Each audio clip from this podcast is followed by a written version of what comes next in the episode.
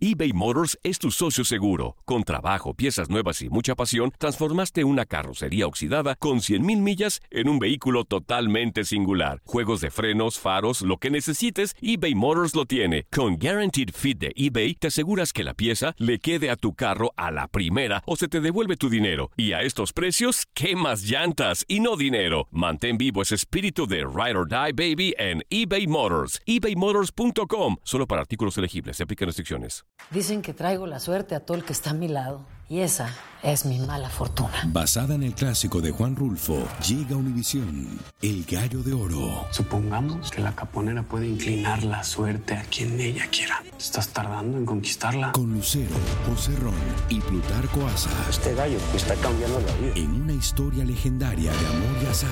No trates de cambiarme, no lo vas a lograr. El Gallo de Oro, lunes a viernes a las 9 por Univisión. El siguiente podcast es una presentación exclusiva de Euforia On Demand.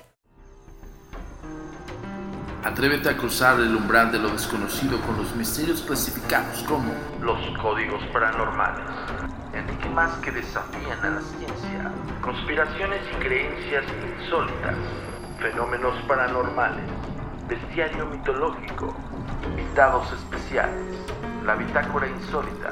Y el diario de un investigador. Todo esto y mucho más por univision.com con Antonio Zamudio. Comenzamos.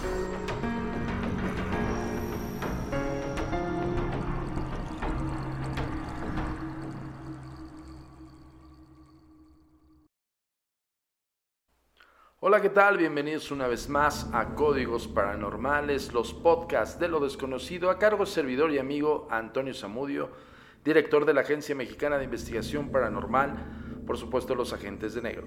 Esto es traído como cada semana hasta ustedes por univision.com y por Forium Demand. El día de hoy, bueno, esta semana vamos a platicar acerca de lo que estamos viviendo. Estamos eh, en una pandemia sumamente larga. Yo creo que en, en el tiempo que nos ha tocado, eh, en el, mi caso, pues tengo 42 años, tampoco a mis padres, tampoco a mis abuelos, ¿no? Incluso mis bisabuelos no vivieron ninguna pandemia de este tipo, ¿no? Tan larga, tan, pues sí, tan impactante como también peligrosa. Creo yo que el día de hoy podemos tocar este punto en el cual para nosotros invariablemente es importante no solamente hablar de la tendencia del fin del mundo, de repente hay gente allá afuera que se pone a eh, practicar, eh, pues bueno, hacer estos, eh, divulgación de esta información, de tal manera que los demás que escuchamos, vemos o leemos, pues bueno, tiende a ser todavía un poco más impactante el sabor de esta pandemia y creemos o pensamos que es el fin del mundo. Ya hemos tocado otros temas aquí en Códigos Paranormales acerca del Apocalipsis, acerca de las profecías, algunos profetas muy conocidos y otros por demás, pero hoy vamos a tocar el tema justamente con un gran ilustrador, caricaturista, escritor y pues bueno, un, magnánimo autor de varios libros que en mi generación lo conocí en el ferviente eh, necesidad de, lectura, ¿no? En mi caso. Y por supuesto, yo creo que todos los que nos están escuchando en Códigos Paranormales y también algunos chavitos que nos están escuchando, vamos a hacer una influencia para que busquen este autor, se llama Rius. Y el día de hoy vamos a platicar del mundo, del fin del mundo desde la perspectiva de Rius. Déjenme decirles algo, este es un ejemplar que salió prácticamente en 1986. Fíjense cuánto tiempo atrás, 1986. Y yo recuerdo que me marcó un, hito para mí muy importante en, mi estudio acerca de estos temas apocalípticos, también de engrosar un poco eh, el brevario cultural, además de que soy ferviente admirador de Rius, entre otros. Y pues bueno, este libro, les digo, yo cuando estuve en la búsqueda, yo recuerdo que lo compré, Fíjense, 1986 salió. Yo lo he de haber comprado como en el 95, 1995, un año después de, de la fundación de la Agencia Mexicana de Investigación Paranormal.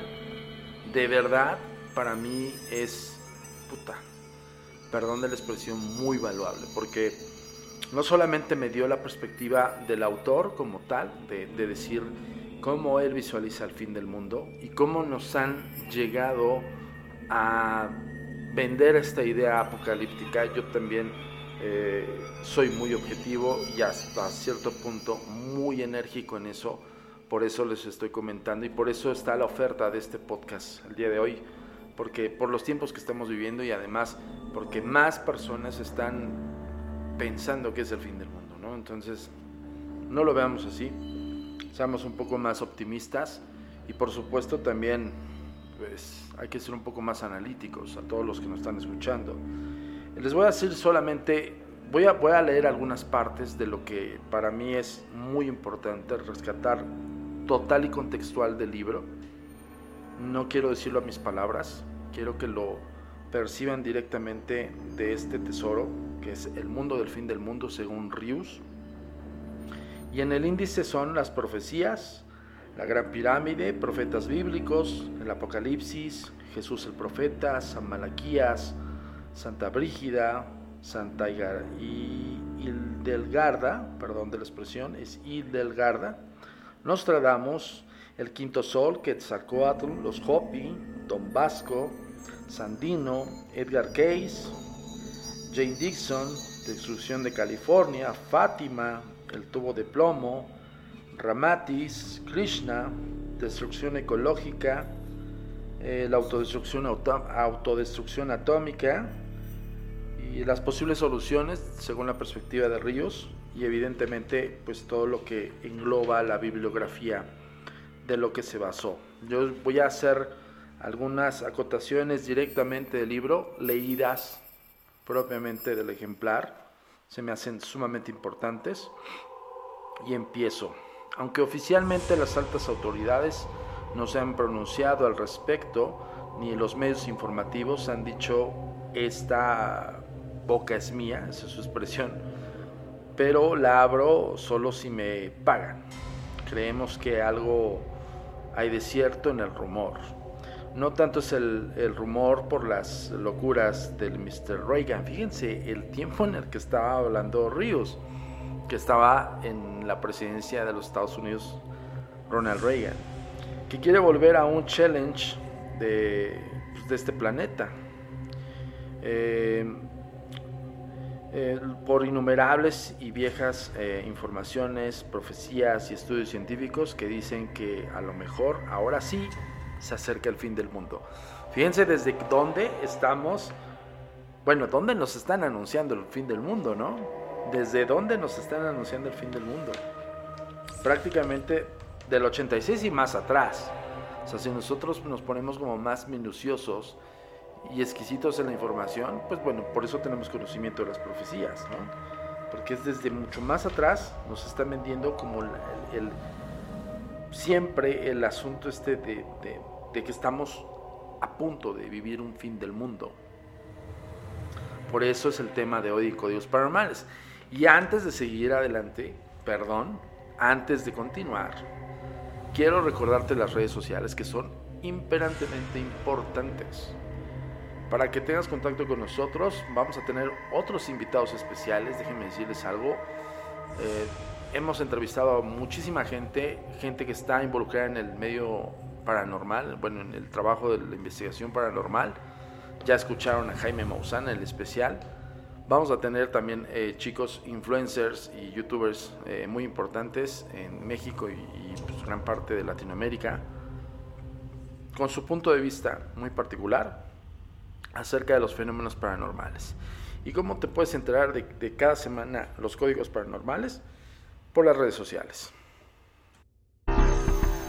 Tu comunicación con nosotros es muy importante. Ponemos a tu disposición las redes sociales Facebook, Agencia Mexicana de Investigación Paranormal. Instagram, arroba a mi paranormal-bajo. Y arroba Turinsólito. Twitter, arroba a paranormal y arroba agentes de negro. Suscríbete a nuestro canal de YouTube, a paranormal de los agentes de negro y agentes de negro. TikTok, arroba a paranormal. Nuestro sitio oficial web, www.agentesdenegro.com. Ahí están las redes sociales para que nos sigas y no tengas pretexto alguno de que no sepas de qué va los códigos paranormales en esta semana. Entonces, eso es importante, además de enviarnos todo tu material, eh, ya sea un caso que, quieran, que, que, quieras perdón, que investiguemos, algún audio que, quieran, que quieras que analicemos, fotografía, video y todo lo demás redes sociales ahí están disponibles totalmente para todos ustedes aquí en Códigos Paranormales. Déjenme decirles algo. Vamos a seguir teniendo a la hechicera Yul Patty porque todos ustedes nos han pedido que sigan eh, pues bueno, esto, este tipo de emisiones con una persona que se dedica a la magia ancestral. Nosotros le denominamos, eh, de hecho vamos a sacar una, una línea de productos que no te puedes perder eh, que se denomina ocultismo y alta magia y eh, son preparados directamente por la hechicera Patty Jule, ¿no? del centro Jule o Jule, que ya lo explico aquí en los códigos paranormales. Si no te acuerdas, ve dos podcasts atrás de este y es evidentemente ahí tenemos el podcast donde vas a escuchar todo lo todo el tema interesante acerca de la, de la alta magia, ¿no? Vamos a tener una línea especial de productos, vamos a hacer unos lives. También vamos a tratar de buscar eh, algunas consultas especiales aquí en los códigos paranormales, donde, eh, pues bueno, manden sus preguntas. Nosotros vamos a tenerla de nuevo en un futuro podcast y justamente lo queremos hacer a, fin de año para, bueno, eh, en, estos, en estas fechas de diciembre, porque yo creo que muchas personas aquí en los códigos paranormales y todos los que no son todavía fans de códigos, eh, en algún momento dado buscan esta, pues bueno, este aliciente mágico, energético, espiritual. Y pues hoy por hoy lo vamos a tener. Entonces, y vamos a sacar una línea especialmente para la página oficial de agentesdenegro.com, eh, también las redes sociales que ya escuchaste y pues bueno, para que no te la pierdas.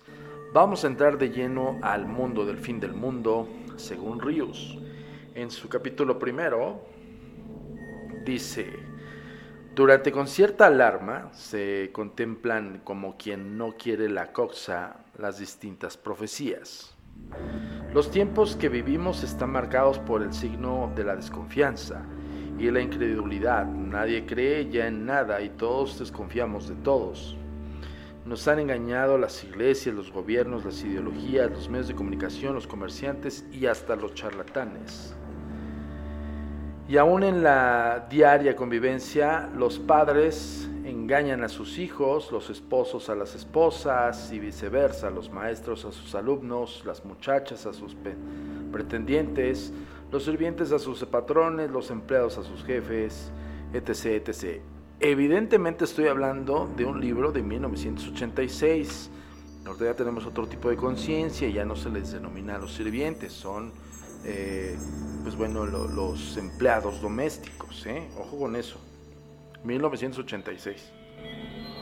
Desde que nacemos se nos engaña con piadosos cuentos de Santa Clauses y Reyes Magos, catecismos, primeras comuniones, cocos y fantasmas, mitos pseudo religiosos de cielo e infierno, historia falsificada y mil cosas más. Las iglesias con sus grandes aparatos de propaganda y la manipulación que han hecho de Dios y sus leyes han dejado a la gente de razón alejarse más de la misma. El abuso de poder, la corrupción, la falta de respeto, el voto popular, la represión e injusticias crónicas los engaños sistematizados y diarios han logrado que nadie crea en la palabra de un gobierno. Bueno, 1986, ¿qué podemos decir ahorita, no? Dice, los enormes aparatos eh, propagandísticos y publicitarios que manejan los gobiernos, las grandes industrias, han logrado tener cautivos a grandes sectores de la población, lo que un presidente norteamericano denominó la mayoría silenciosa. La clientela fiel y doméstica de la iglesia, los estadios deportivos, la caja eh, de los sueños que es la televisión, los actos electorales, los conciertos de rock, los grandes almacenes, la defensa de la patria, los desfiles militares y los bestsellers. El ser humano en todos los sistemas creados por el hombre ha dejado de pensar por sí mismo y ha caído en la gran comodidad de pensar lo que otros quieren que piense, llámese religiones, ideologías o televisión. Fíjense lo crudo y lo rudo que era Rius, bueno, que sigue siendo, pero en aquel entonces, o sea, 1986. Continúo, la publicidad nos dice lo que tenemos que consumir, la iglesia lo que tenemos que creer. La televisión y los medios, ahí no existían las redes sociales. Lo que tenemos que alcanzar para ser felices. Así, aunque parezca una vil contradicción, la mayoría de la gente cree que en todo lo que oficialmente le dicen, que hay que creer las iglesias, los medios del Estado, pero no creen lo que no le dicen, que puede ser increíble o creíble. Bueno, ojo con esto. Remontémonos, estamos em, viéndonos a 1986, década de los 80s, ¿ok? hay mucha información aquí de las cuales ustedes van a decir, o sea, ¿de qué me hablas, Samudio, no? 2020, redes sociales, sí, hay muchísima información afuera, pero ¿qué tanta información tienes verídica? Y también si esa información es manejada por un verificador, ojo con lo que les voy a decir, un verificador, que es el mismo que maneja las fake news, imagínense, o sea, estamos entrando en la misma alegoría desde el 86 al 2020. La misma. No sé si me doy a entender, o sea, está impresionante, de verdad que uno lee esto, por eso les incito mucho a que lean, chicos y chicas, todos los que nos están escuchando en códigos paranormales, no dejen el libro a un lado. No todo está en internet, ¿eh? Ojo, Ojo con eso. Alguien me decía hace unas semanas, cuando yo le hablaba de, arameo antiguo, no creía que, existiera el arameo antiguo. Bueno, más bien no creía incluso que se había documentado. Y esa persona yo le decía, no todo está en internet. Ojo con eso, ¿eh? Ya lo hemos dicho varias veces aquí en, en Códigos Paranormales, ¿no? No nos vayamos con la finta directamente que si no lo encuentro en internet, no exista. Ojo con eso, ¿eh? Bueno, seguimos. Eh, hay la idea generalizada de que los conocimientos científicos no cristianos, es decir, budistas, mayas, egipcios, incas, aztecas y demás producto de las antiguas civilizaciones, no tienen un valor. Bueno, en eso se pensaba en, en la antigüedad, bueno, hace muchos años. Pero no se crea que solo las religiones eh, desprecian las viejas ciencias no cristianas o no eh, profesadas por una religión. También los llamados hombres de ciencia han caído en la negación de estos conocimientos, calificándolos como supercherías, charlatanería y oscurantismo, brujería o simplemente un folclore. Y hay algo que, que, que aquí Rius da una connotación, esta, esta, esta leyenda, porque es una leyenda dentro de su libro El mundo del fin del mundo, me marcó mucho. O sea, yo les hablo que en el 78 yo nací, 86 tenía 8 años. Y yo ya leía Ríos, ¿no?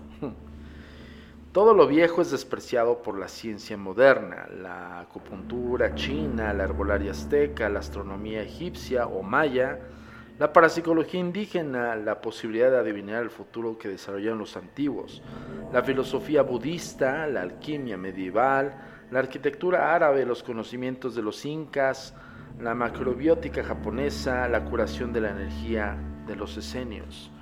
En aquel entonces la ciencia lo, lo, totalmente lo descartaba y lo encasillaba en superchería.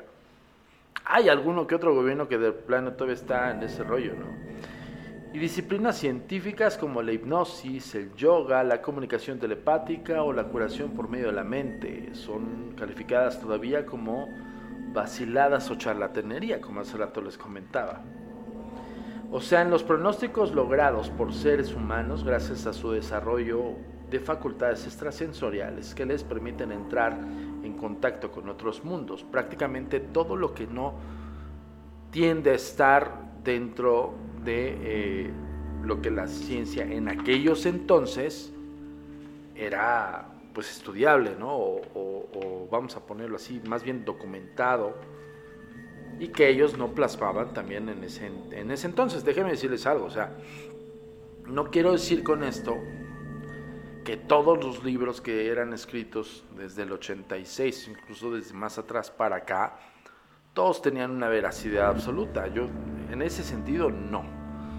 Por eso uno dentro de la bibliografía tiene que cuidar también como cuando buscas en, Google o en, Yahoo, en todos estos buscadores mundiales, es difícil tener la certidumbre de, realmente esa información apegarse a la veracidad de los hechos. De ahí radica también la, la labor del investigador, ¿eh? ojo con eso. Empecemos por una fecha, 19 de septiembre del 2001. Fíjense, ¿eh? Em, dada por una cultura más avanzada y antigua del mundo precristiano, los egipcios. ¿Y dónde y cómo? Por medio de una gran pirámide. Una de las eh, consideradas como maravillas del mundo antiguo es la Gran Pirámide de Egipto. Hay más de 80 pirámides en ese país, pero esta es la, la, más importante, llamada erróneamente la Pirámide de Keops en aquel entonces se denominaba como pirámide de Keops. Eh, una de las llamadas pirámides de Giza, ubicada cerca del Cairo junto al Nilo. Por mucho tiempo se creyó que lo maravilloso de la Gran Pirámide era la pirámide en sí, como había sido posible su construcción, si tomamos en cuenta que cada piedra de las utilizadas pesaba más o menos dos y media toneladas. Evidentemente ahí la ciencia pues buscaba una explicación conforme a lo que tuviese en ese momento en tecnología. para, la ciencia sí era como increíble porque en el 86 pues una grúa de, estas de, no es lo mismo una grúa del 86 a una grúa de 2020 no, no cargaban ese peso bueno no, digo no quiero eh, presumir que tenía totalmente la veracidad de este hecho pero pues yo así como, como lo veían pues evidentemente era increíble, ¿no? Las preguntas eran tan variadas con que, qué herramientas usaron, qué tecnología, cómo pudieron luego ser transformadas, perdón, transportadas hasta Giza, cómo fueron colocadas, cómo fueron cortadas y talladas tan perfectamente. En 1978 un equipo de ingenieros japoneses con toda la tecnología moderna, 1978, ¿eh? intentó fabricar una pequeña pirámide previo permiso del gobierno egipcio junto a las otras pirámides para tratar de encontrar el know-how usado por los constructores, o sea, todo lo que es pues, la fórmula. Eh, el equipo con miles de hombres no pudo ni siquiera mover las piedras y tuvieron que recurrir a grúas gigantescas y helicópteros soviéticos para fabricar su pirámide efímera, declararse incompetentes para hacerla a la antigüita que era lo que justamente les comentaba, ¿no? 1978, o sea, sigue siendo finales de los 70, época ochentera.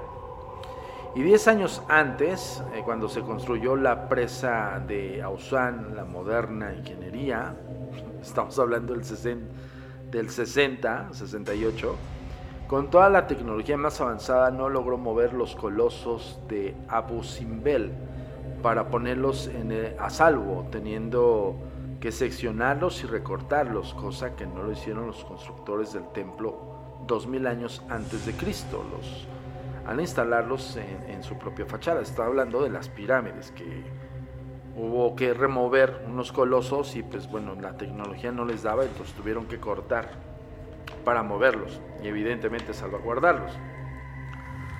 La pirámide de Keops, además de ser eh, una maravilla del mundo y de ingeniería y arquitectura, es una increíble eh, maravilla también de astronomía perdón, y ciencia exacta, por lo que los, eh, las medidas y orientación se refiere. Ojo con eso, y ahí vamos a entrar al punto donde a muchos científicos ha impresionado este, pues este gran, esta gran colo, esta gran pirámide, perdón, esta gran estructura. Ahí les van los puntos que define Ríos, bien investigados, Ríos periodista y escritor de varios libros, ya dijimos. Búsquenlo, es más, búsquenlo en las redes sociales. Ríos, así tal cual, como si dijéramos Ríos, pero en vez de Ríos, I-U, Ríos, gran escritor mexicano. Este, el perímetro de la base es igual de la pirámide a 365.04, que son los días del año solar. O sea, el perímetro de la base de Giza, en Egipto, es igual a 365.04 o sea, si estamos hablando de 365 días del año, curiosamente mide exactamente lo mismo. El perímetro de la base dividido entre doble de la altura es igual a pi. Pi es, ya saben que es el 3.1416, el número pi. La altura de la pirámide multiplicada por un millón corresponde a la distancia de la Tierra al Sol en el equinoccio de otoño. El valor de las pulgadas del perímetro de la base equivale al número de días que tiene un siglo. Cada una de las caras, que son cuatro, de la pirámide equivalen a un cuarto del hemisferio norte. 50 pulgadas piramidales corresponden a un millonésimo del eje de la Tierra. El peso de la pirámide elevada al trillón equivale exactamente al peso de la Tierra. El doble de la longitud de la diagonal de la base es igual al número de años que hay en la eh, precesión de los equinoccios, o sea, astronómico. La cúspide corresponde al polo norte y el perímetro de la base se reacciona matemáticamente con la circunferencia del ecuador. El perímetro de la base multiplicado por 2 es igual al minuto de grado ecuatorial. La posición de la pirámide indica el centro de la masa de la Tierra firme de todo el planeta. Las medidas de la pirámide corresponden en suma a los días del año, al año sideral, al año anomalístico, al valor de pi, a la distancia Tierra-Sol, al diámetro polar y otras increíbles equivalencias. Después de, desde fines del siglo XVIII se han venido realizando análisis matemáticos que han demostrado que la pirámide guarda una proporción exacta con nuestro planeta y que la pirámide representa las leyes del universo expresadas geométricamente. Y ahí está el ejemplo. O sea, no es de Oquis que la hayan realizado, ni tampoco para que se vea un monumento y así, estamos hablando de los egipcios, ¿eh? Todavía no hemos tocado los aztecas o los mayas, que, híjole. Bueno, resulta absurdo pensar que la Gran Pirámide fue construida por hombres comunes y corrientes. Sin embargo, la duda sigue presente. ¿Fue hecha por seres extraterrestres? ¿Por seres inspirados por Dios? ¿Por una civilización procedente de otro planeta? ¿Por iniciados? Por quién fue hecha. La idea que privó por mucho tiempo de considerar como una tumba a la Gran Pirámide ha sido totalmente descartada, por la sencilla razón de que nunca hubo allí ningún cuerpo y de que dentro de ella hay sistemas de ventilación. En un primer plano se creyó que la pirámide de Giza, la de Egipto, pues era una tumba, pero justamente lo que dice Ríos aquí, ¿por qué porque ventilación. Eh, Eh, Diderot, el gran enciclopedista francés, dijo que las pirámides estaban destinadas a transmitir ciertos conocimientos y nociones históricas. En el manuscrito de Akbar Seman, escrito en los primeros años de esta era por el eh, Dr. Mausodi, se puede leer. En la pirámide oriental fueron inscritas las esferas celestes y las figuras representativas de las estrellas y los planetas. El rey pidió también la posesión de las estrellas y sus ciclos, al mismo tiempo la historia y la crónica de los tiempos pasados, de los porvenir y de cada uno de los acontecimientos futuros en su, en su manuscrito.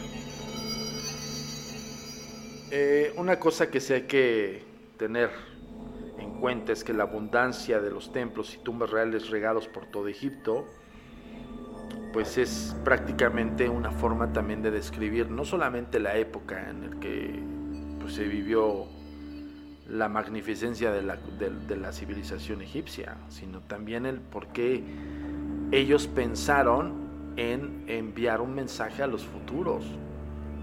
Y de ahí eh, estamos en el, en el dicho, ¿no? O sea, y justamente por eso tocamos aquí el tema en Códigos Paranormales, el mundo del fin del mundo, según Ríos pero tiene una investigación exhaustiva.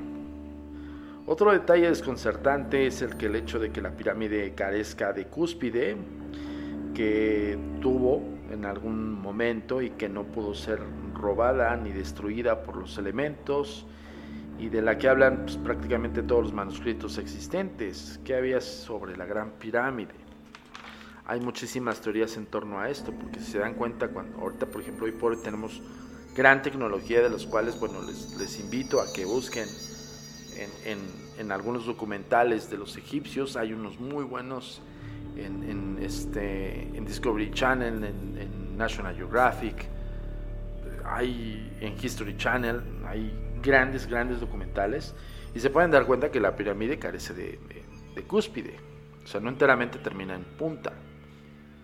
Y eso, fíjense, desde pues desde los 80. Yo les platico esto y van a decir, bueno, algunas personas son como de mi generación y evidentemente lo sabían o, tal vez tenían una ligera certidumbre de que, de que esto era así.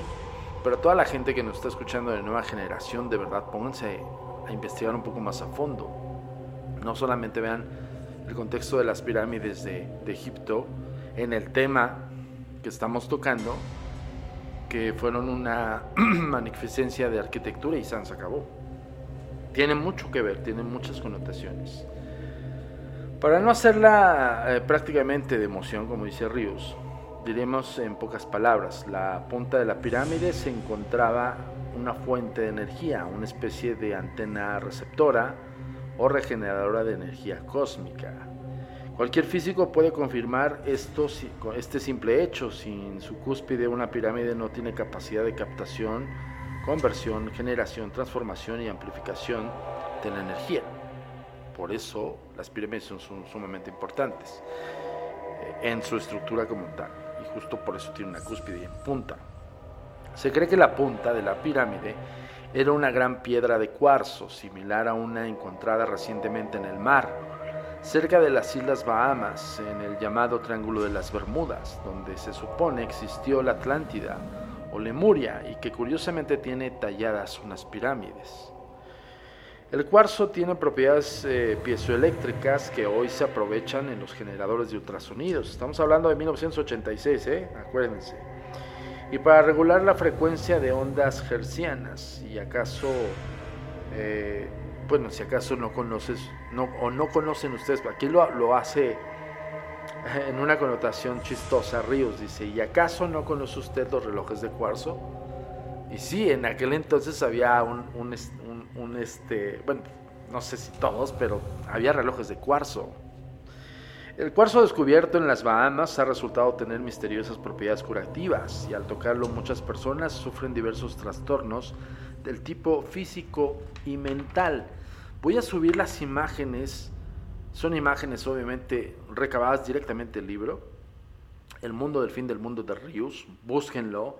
Si quieren saber un poco más acerca de estas eh, de este libro, en específico de este ejemplar, creo que sí lo pueden encontrar todavía en, algunas eh, pues, algunos mercados de estos online. No es barato, porque es una joya, ¿eh? Literal es una joya. Y yo como, como investigador es como parte de la biblioteca forzada que debes de tener. El punto de vista del periodista es fascinante. Bueno, voy, voy a subir las imágenes a las redes sociales. Si no te acuerdas en dónde encontrarnos, aquí te va.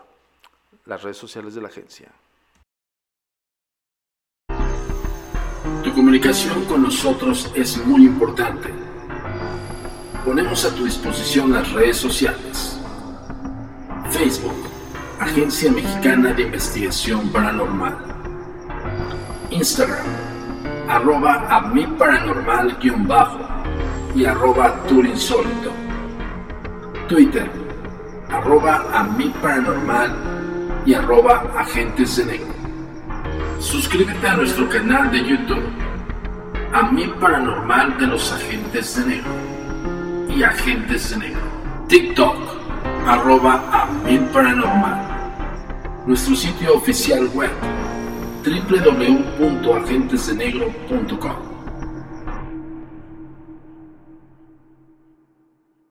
Pues regresamos con ustedes con los códigos paranormales, ya sabes dónde encontrarnos, en las redes sociales, por, ya no hay pretexto chicos y chicas. Y continuamos. Eh, es un misterio eh, lo que pudo haber ocurrido con lo que estaba sobre la Gran Pirámide. Algunos videntes, que hice entre ellos, han dicho que entre la pata derecha de la Esfinge y el Nilo se encuentra una terrada, una pequeña construcción que contiene los secretos de los conocimientos de los egipcios, todos los conocimientos de la, pues, prácticamente de la, de la otra civilización, de la Atlántida. La Fundación Case estaba llevando a cabo en Egipto desde 1983 una profunda investigación sobre la Gran Pirámide. Es por eso, Edgar, Edgar, Edgar Case.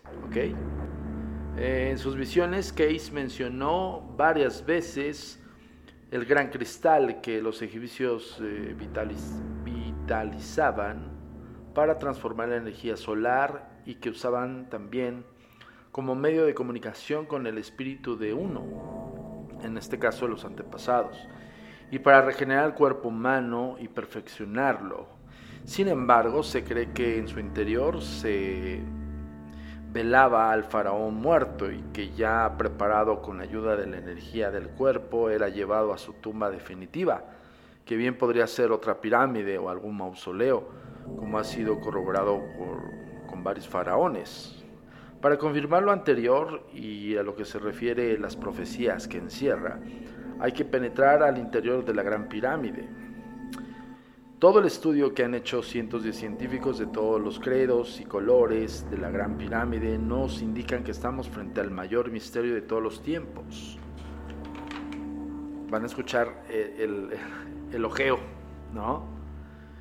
Eh, hasta hoy esto es lo que se ha podido descubrir dentro de la Gran Pirámide, pero se cree que existen más pasillos y cámaras ocultos por piedras y justo en redes sociales voy a subir los dibujos que hizo Rius bajo su investigación, evidentemente lo transcribió todo. Y algo bien curioso, 1986 a 2020 hay un, eh, documental muy bueno en Netflix que habla acerca de los nuevos descubrimientos eh, o hay nuevas cámaras que descubrieron los, actuales eh, investigadores y exploradores de la Gran Pirámide de Egipto. O sea, hay más todavía. 1986 y esto es lo que se conocía en esa época. Desde fines del siglo XVIII, cuando Napoleón conquistó Egipto, sabios de Occidente se abocaron a descifrar el misterio de la enigmática pirámide. Matemáticos, astrónomos, Físicos, ingenieros, ocultistas, ópticos y demás fauna de científicos estudiaron a veces toda su vida las medidas internas y externas de la Gran Pirámide. Hasta 1865 los sabios no habían esperado encontrar otra cosa que los datos astronómicos, meteorológicos y geodésicos que representaban el estado de sus conocimientos en los antiguos egipcios y que millares de años anteriores la civilización egipcia eh, pues son desconocidas y se pierden con la noche de los tiempos. Es que imagínense todo el trabajo, hay un, hay una, hay un dibujo donde viene especificado eh, todo lo que se había encontrado en aquella época de los 80. ¿eh? Entonces, ojo con eso. En 1865 el científico Robert Missy eh, sacó una tesis que hizo a sus colegas dudar de su estado mental. El sistema interior de pasillos y cámaras es una representación cronológica de las profecías. Es decir, y ahí les va eh, eh, la teoría, que la pirámide no era solamente una representación matemática y geométrica de la ciencia de la civilización como tal, sino también la representación gráfica de un sistema de cronología profética, estrechamente ligada a la Biblia y al libro de los muertos, el libro sagrado de los egipcios. Es decir, los sabios que construyeron la pirámide con la asombrosa precisión astronómica y matemática comprobada, dejaron 3.000 años antes de Cristo la historia futura de la humanidad grabada en piedra, por medio de las medidas eh, de los corredores y cámaras interiores calculadas en pulgadas, eh, en pulgadas piramidales, es decir, astronómicas. El famoso astrónomo escocés Piaget Smith, el matemático William Petrie, los sabios Davidson, eh, um, Aldersmith, Garnier y otros lograron establecer con toda precisión científica, geométrica y algebraica algo increíblemente muy increíble, como lo dice Ríos. Que la escala axil cronológica de la pirámide comprende 6.000 años, parte del 22 de septiembre del año 4000 antes de Cristo. Remonta el primer pasaje ascendente, la Gran Galería, y va a terminar en la antecámara del rey y corresponde exactamente, siguiendo las medidas en pulgadas astronómicas, al año 2001 después de Cristo. ¡Wow! Yo también me quedé así de a 6, ¿eh? O sea, sí, sí está muy, muy underground esta información. Digo, yo, yo lo leí hace años. 96 les dije. No, 95, 96, sí. Y pues se avecinaba el cambio de siglo, ¿no? Entonces, este, todavía me sorprende, de verdad, todavía me, me, embeleza mi, mi, gran afición por la investigación, pues bueno, ya el profesionalismo de investigación. Ya establecida esta cronología, los estudios posteriores revelaron una serie de rupturas y variaciones, recodos, salientes y protuberancias en las galerías y cámaras que resultaron coincidir con fechas importantes en la historia. En 1492, Colón descubre las Américas. Cada pulgada comprendía entre la entrada y la cámara del rey. Es un año en la vida del mundo. Los eh, piramidólogos han encontrado coincidencias tan sorprendentes que en las medidas que no han dudado en dar a conocer sus conclusiones al mundo. La Gran Pirámide es una Biblia en piedra, el testimonio labrado del libro de los muertos. Leyendo el libro de los muertos se puede interpretar el misterio de la pirámide, el libro de los muertos es una Biblia egipcia. Su origen se pierde en la noche de los tiempos. Es un ritual funerario egipcio escrito en un lenguaje esotérico y dividido en 156 capítulos. El libro constituye un formulario de alegorías donde se habla de Dios, uno del Dios de las iniciaciones ocultas. Em, y como en un misterioso espejo, el libro de los muertos es una réplica de la Gran Pirámide. Todo sistema de pasillos y de cámaras está comentado y explicado en estas páginas, esto lo habla Ríos. Y en el simbolismo coincide con las eh, épocas compretidas en los pasillos y las cámaras, como se explica, tal cual. Y ahí les va, tal cual y como lo, investigó Rius, literal, ¿eh? no son mis palabras, es contextualizado de lo que yo estoy leyendo para todos ustedes aquí en Códigos Paranormales. La cronología comprendida de la Gran Pirámide, para no hacerse las emoción, como dice, eh, son las siguientes. Corredores de entrada, periodo entre su construcción y el éxodo hebreo, es decir, de 2625 a 1486 a.C. Primer corredor en ascenso del éxodo a la muerte de Jesús, 7 de abril del año 30 corredor horizontal y la cámara de la reina. Esta sección no está comprendida en la cronología de la Gran Pirámide, no se tiene tanta información. Gran Galería, o sea, segundo corredor ascendente, comienza la era cristiana del año 30 al 5 de agosto de 1914, inicio de la Primera Guerra Mundial. Primer corredor inferior de 1914 a 1918, es decir, el fin de la Primera Guerra Mundial antecámara o cámara del triple velo, periodo de tregua de 1918 a mayo de 1928. Segundo corredor inferior, de 1928 a 1936, periodo de crisis y fin de la tregua. Em, cámara del Rey, donde empieza sin incluirla. Época del caos, de 1936 a 1953, Segunda Guerra Mundial, a fin de la guerra y el fin a fin de la guerra de, Corea, perdón. Interior de la Cámara del Rey de 1953 al 2001, en lo que en aquellos entonces se descubrió, ¿eh? ojo con esto. Esta cámara se denomina en el libro de los muertos Sala del Juicio. 2001. o sea, ojo, no con esto quiere decir que evidentemente estaban pronosticando el fin del mundo. Este es una gran pirámide que construida y bajo todas sus eh, medidas, como hace rato lo comentaba Rius, pues tienen este tipo de connotaciones eh, que hilan con, la historia de la humanidad. O sea, eso, digo, podríamos presumir que es una asociación de imágenes e ideas, pero pues, tan claras y tan concisas y sobre todo tan contundentes, si para, para analizarse. ¿Por qué termina la cronología de la pirámide el 20 de agosto de 1953? ¿Qué quiere decir eso? Ese día se inicia la era de Acuario y termina la de Pisces.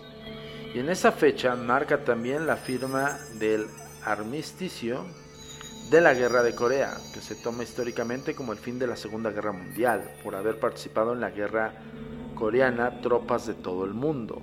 Y también se considera ese año como el inicio de la Guerra Fría. Muy cierto. Dice, esa fecha marcaría también, según los expertos e iniciados, el principio del fin del mundo. Ojo, no está marcando el fin del mundo como tal. Por eso es fascinante el libro y de verdad que el título es más que ad hoc. El mundo del fin del mundo.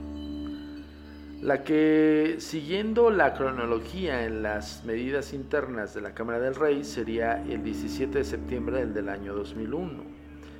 Las últimas mediciones llevadas a cabo, siguiendo un método más exacto, determinaron que al final del tiempo se debe situar entre julio de 1992 y septiembre del 2001, según estas investigaciones de aquel entonces. Em, porque eso de fin del mundo puede ser o puede tener muchos significados, y no únicamente a que este planeta se lo lleve el tren, como dice Ríos. Por lo pronto es bueno saber que todo lo anunciado en la Gran Pirámide se ha venido cumpliendo al pie de la letra. Eso es lo que, pues, obviamente genera esta impactante eh, pues, cronología de hechos, ¿no? Espiritualistas de todo el mundo, es decir, gentes que también tienen facultades extrasensoriales eh, y que comunican eh, con ciertas dimensiones, coinciden en señalar que grandes catástrofes se avecinan para nuestro planeta. Entre ellos un mexicano, Rodolfo Benavides, que ha dedicado su vida al estudio de la Gran Pirámide y el espiritismo, y elaboró numerosas profecías con base al simbolismo del extraño monumento. Este, acuérdense, Rodolfo Benavides. Vamos a subir, vamos a buscar su biografía y la vamos a subir aquí en los códigos paranormales. Em, de existir, claro que existen las profecías de los tiempos más remotos, ha habido profetas, pero ¿qué tantas dignas de creerse son las profecías y los profetas? La venerable y vieja Biblia está llena de profecías y profetas, unas ya cumplidas, otras por cumplirse. Los profetas calificados de locos y aguafiestas eran extraños seres que vivían en la pobreza, la renunciación de los placeres, que tenían dones especiales otorgados por Dios, que quien decían les comunicaban sus enojos, sus deseos. La realidad de los profetas eran seres iluminados, cuya misión era uh, urgir a la gente a observar la ley de Dios. Y dice aquí un agregado eh, con un dibujo como de un profeta, dice, el que oye, oiga, el que no quiera oír, no oiga, allá él y su cochina conciencia. Claro, en el, en el, en totalmente la esencia de Ríos. Visionarios, soñadores, adivinos del porvenir, algunos incluso como Elías, presumiblemente procedentes de otro planeta o dimensión, que usaban un lenguaje simbólico a veces difícil de comprender. Ahí les van los nombres y apellidos, eh, algunos se pudieron conseguir y otros pues se siguen averiguando y todos judíos de los profetas. Están Jeremías, Ezequiel, Isaías, Job, Elías, eh, Abaduc, Miqueas, Jonás, Malaquías, Abdías, Joel, Ageo, Nahum, Zacarías, Daniel y Oseas. Así tal cual, ¿eh? Oseas. Dice, por lo general los profetas o eh, eh, bueno, las profecías contenidas en la Biblia, Antiguo Testamento, se refieren a las calamidades de lo que han caído el pueblo judío por no hacer caso, portarse bien, desde las destrucciones de Jerusalén hasta los campos de concentración hitlerianos. Por supuesto, a todas las profecías de la Biblia, eh, lo mismo pueden estar dedicadas al pueblo de Israel que a todo el mundo.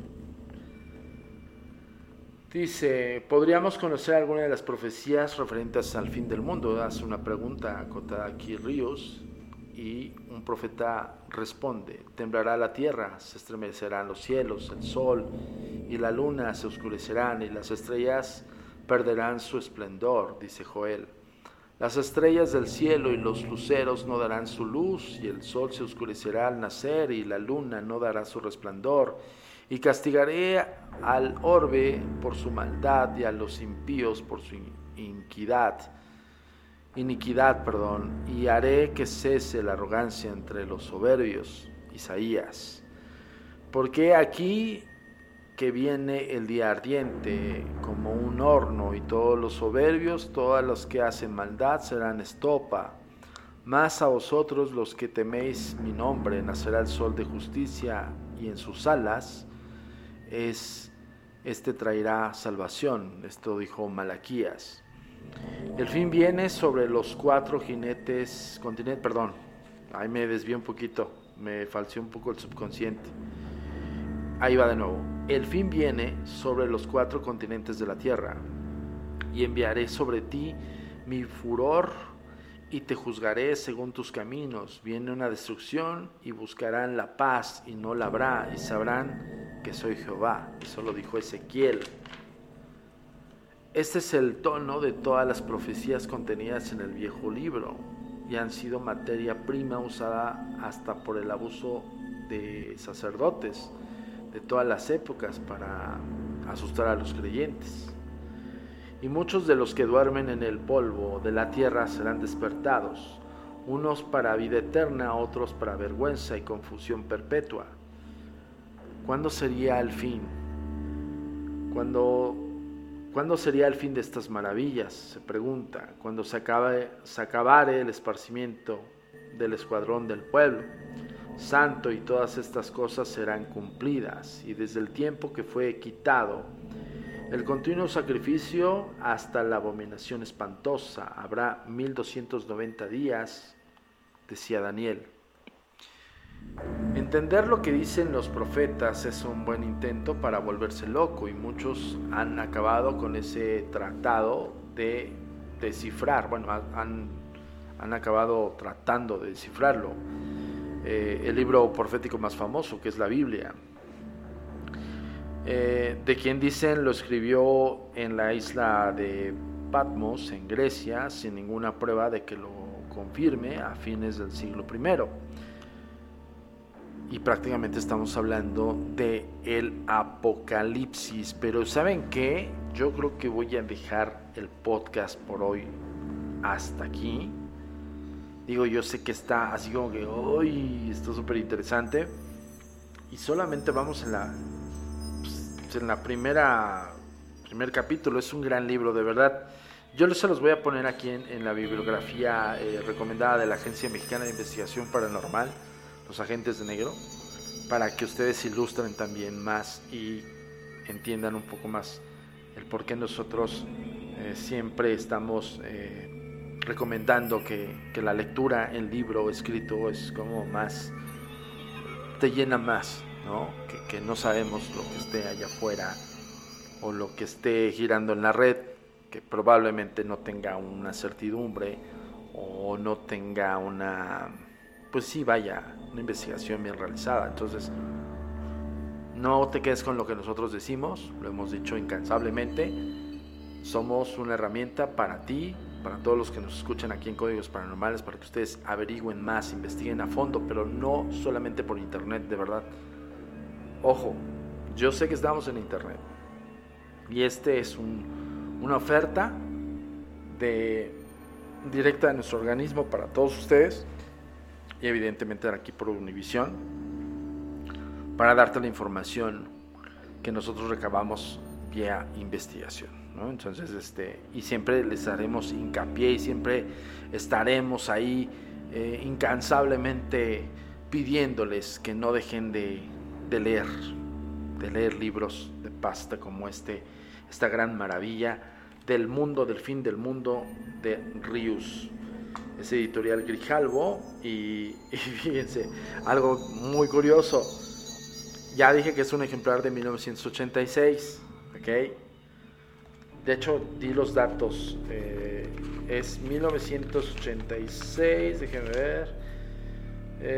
1986, eh, editorial Grijalvo. Y es, un, es una octava edición está impresionante, o sea, muy, muy impresionante. Ah, antes de irme, les iba a decir a toda la gente que nos escucha en códigos, paranormales y que no sepa, o, algunos que sí sepan, o que hayan escuchado sobre Rius, les voy a decir quién es Rius. Ay, perdón, les voy a decir ahorita quién es Rius, para todo aquel que, que quiera averiguar más del autor.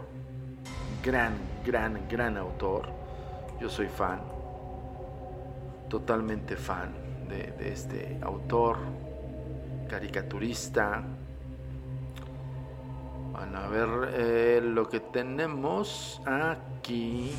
Ay, miren, ya eh, sí estaba totalmente ajeno a esta noticia. Ya trascendió nuestro queridísimo Rius. Perdón por la ignorancia. Ahí sí me disculpo. Soy fanático y no sabía que ya había trascendido.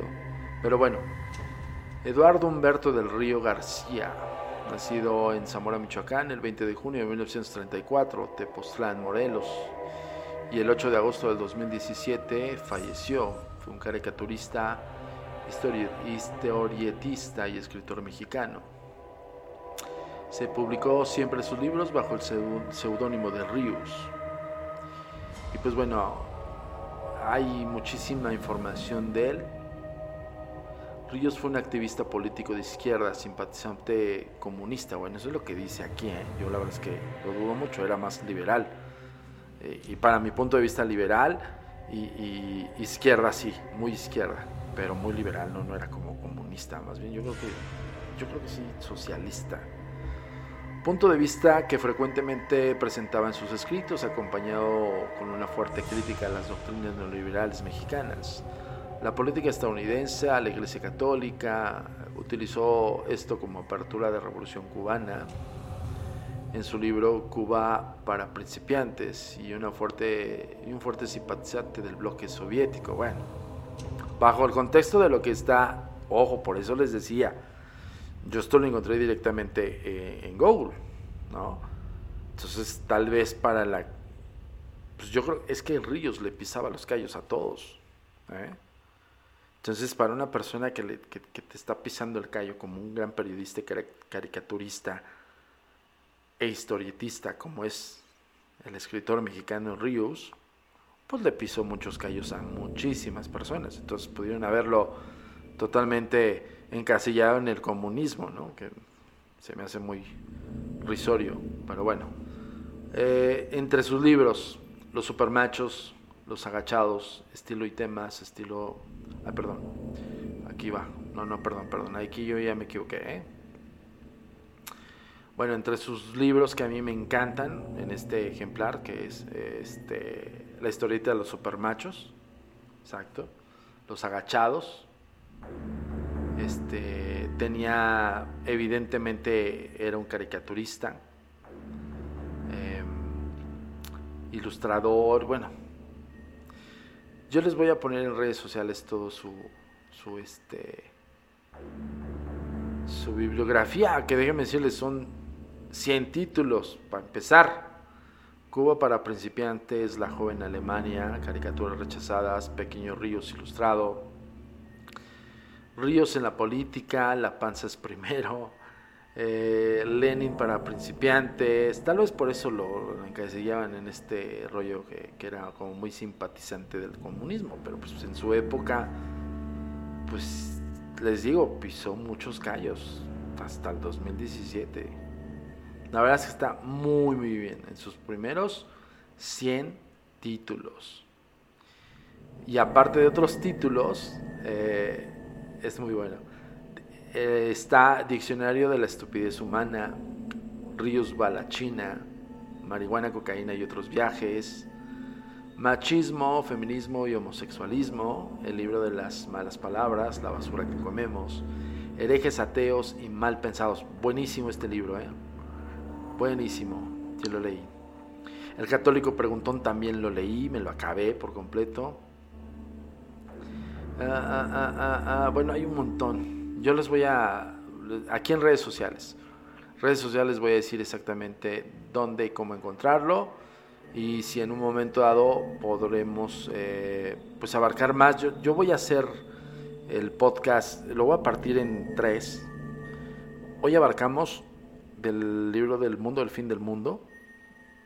Abarcamos los egipcios y empezamos a hablar de, los profetas de la Biblia. ¿Y por qué el tema? Pues porque evidentemente estamos viviendo en una pandemia. Entonces ahorita sí me hace, eh, pues me, me trae el ruido de lo que estamos viviendo. Entonces, no llegando al extremismo de decir, chin, estoy viviendo un apocalipsis, pero calentamiento global, pues eh, muchos están jugando, muchos países están jugando ahí a, hacer la guerra, bueno, un sinfín de cosas y situaciones que, están, que estamos viviendo todos. Yo me despido por hoy, eh, les agradezco infinitamente la atención, ya saben dónde encontrarnos, les voy a dejar las redes sociales al final.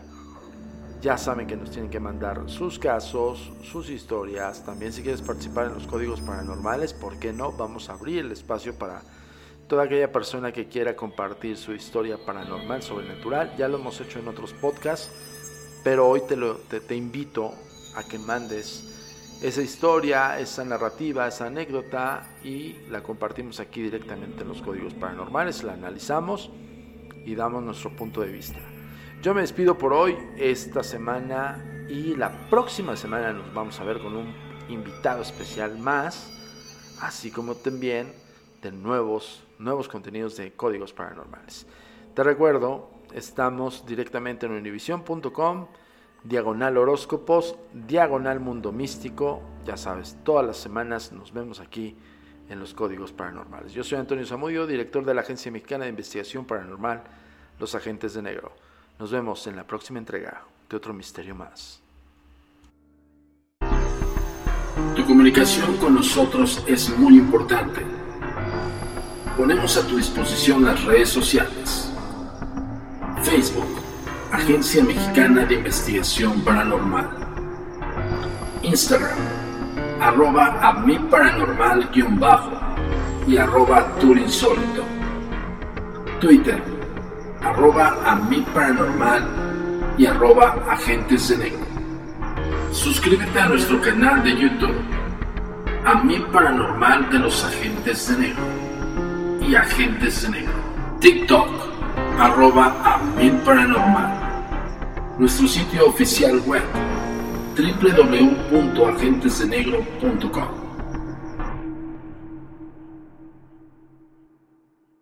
El pasado podcast fue una presentación exclusiva de Euphoria On Demand. Para escuchar otros episodios de este y otros podcasts, visítanos en euphoriaondemand.com. Lo mejor, lo más impactante, está por venir en Tu vida es mi vida. De lunes a viernes a las 8 por Univisión.